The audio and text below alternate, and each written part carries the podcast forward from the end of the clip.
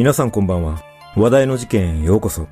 今回取り上げる人物は、秋田児童連続殺害事件の犯人、畠山鈴鹿受刑者です。この事件は、我が子を含めた二人の幼い命を奪った痛ましい事件として世間から注目されましたが、後半中も事件の動機が語られないまま、無期懲役が確定し、現在服役中です。一体、事件を起こした女の背景には何があったのか。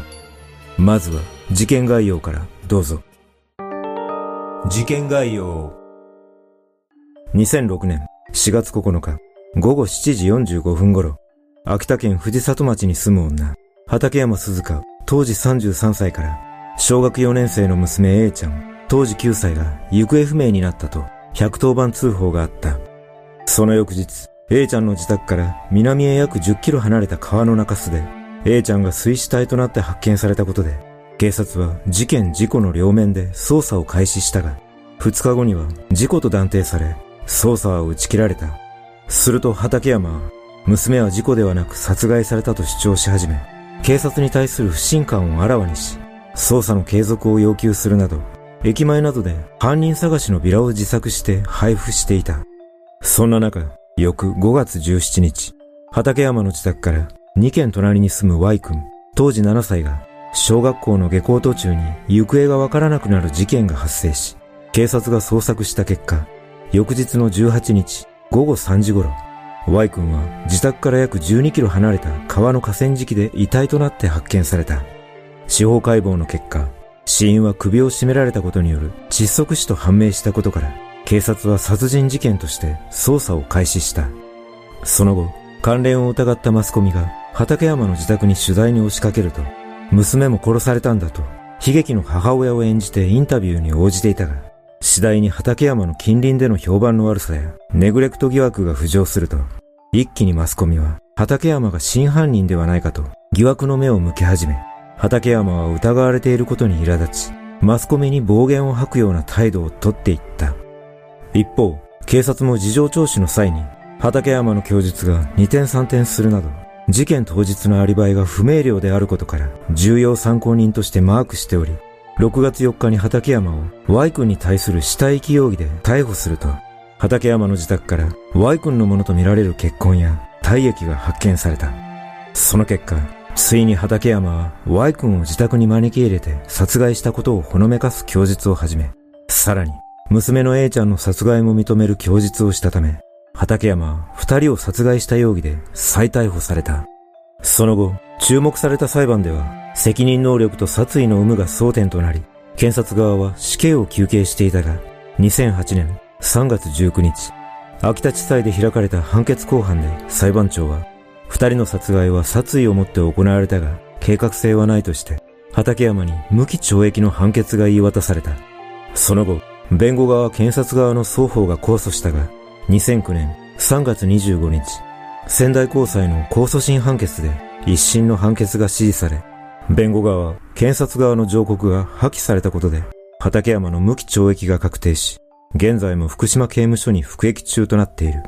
このように、我が子をも殺害した畠山の生い立ちとはどのようなものだったのか。生い立ち。畠山は1973年2月2日、当時の秋田県山本郡二つ井町で運送会社を経営する父親と元スナックのホステスをしていた母親の間に生まれ、4歳下の弟と4人家族で暮らしていたが、幼い頃から父親の暴力を受けていたことで、次第に父親に怯えて暮らすようになっていった。父親の暴力は畠山が小学校高学年の頃から始まったとされ、中学生になるとますますエスカレートしていき、髪を引っ張られて殴る蹴るは当たり前の日常で、高校時代まで続いていたが、母親と弟は父親からの報復を恐れ、見て見ぬふりをしていたことから、常に生傷が絶えなかったという。このように、暴力と隣り合わせで暮らしていた畠山は、次第に自分を表現することが苦手になり、親に愛されていないという思いから、承認欲求が強くなっていった。畠山が小学2年生の時、担任教師から水子の霊がついていると言われたのをきっかけに、心霊写真というあだ名で呼ばれるようになり、小学4年生の時には給食を食べるのが遅いため、担任教師から給食を手の上に乗せて犬食いさせられるなどしたため、同級生からは手から食べ物がポロポロと落ちる様子をからかわれ、ばい菌と生やし立てられたという。さらに、トイレに押し込まれ、洗剤を撒かれるなど、畠山は小学校から壮絶ないじめにあっていた。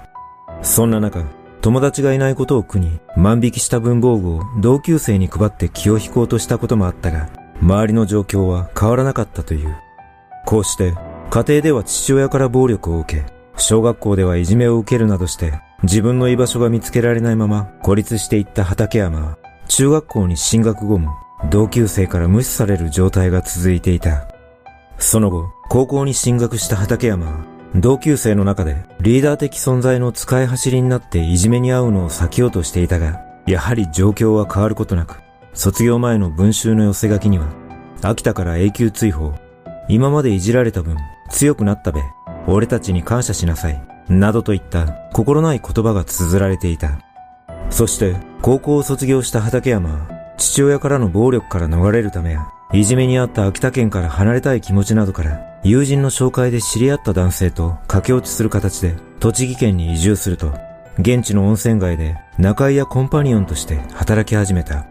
しかし、2年ほどで地元秋田に戻った畠山は、後に A ちゃんの父親となる男性と結婚し、2年後に A ちゃんを出産したが、生後5ヶ月の頃に離婚すると、そこからシングルマザーとして A ちゃんとの二人暮らしが始まった。シングルマザーとなった畠山は、パチンコ店やスーパーの店員として働いた後、スナックやラウンジでも働いていた時期があり、さらに宴会コンパニオンや生命保険の外交員としても働くなど、職を転々としていた。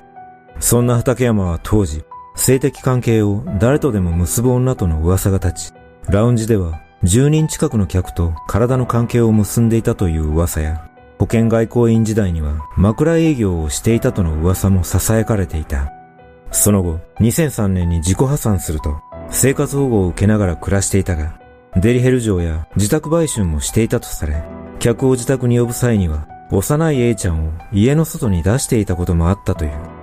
そして、畠山はついに我が子を殺める事件を起こし、Y 君の殺害については、娘はもういないのになぜ他の子は元気でいるのかと語っていたが、供述が二転三転するなどして、明確な動機はわからないままとなっており、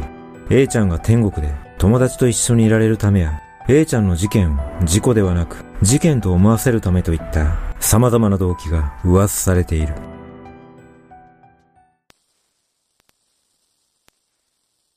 このように、畠山受刑者の生い立ちを見ると、父親からの虐待や学校でのいじめなど、あまりにもひどい環境で育ったことには同情を感じるとともに、やはり劣悪な環境が犯罪者を生み出してしまうことがよくわかります。実際、初公判で弁護側は、父親による虐待が畠山の乖離性障害を引き起こしたとも述べています。また、時代的な背景を考慮したとしても、学校の担任がいじめを助長していた事実には、驚きと怒りを覚えます。実際に卒業文集の寄せ書きを見た時には、学校としてなぜ内容の修正をさせなかったのか、今の時代にはありえない教育現場の失態に強い憤りを感じます。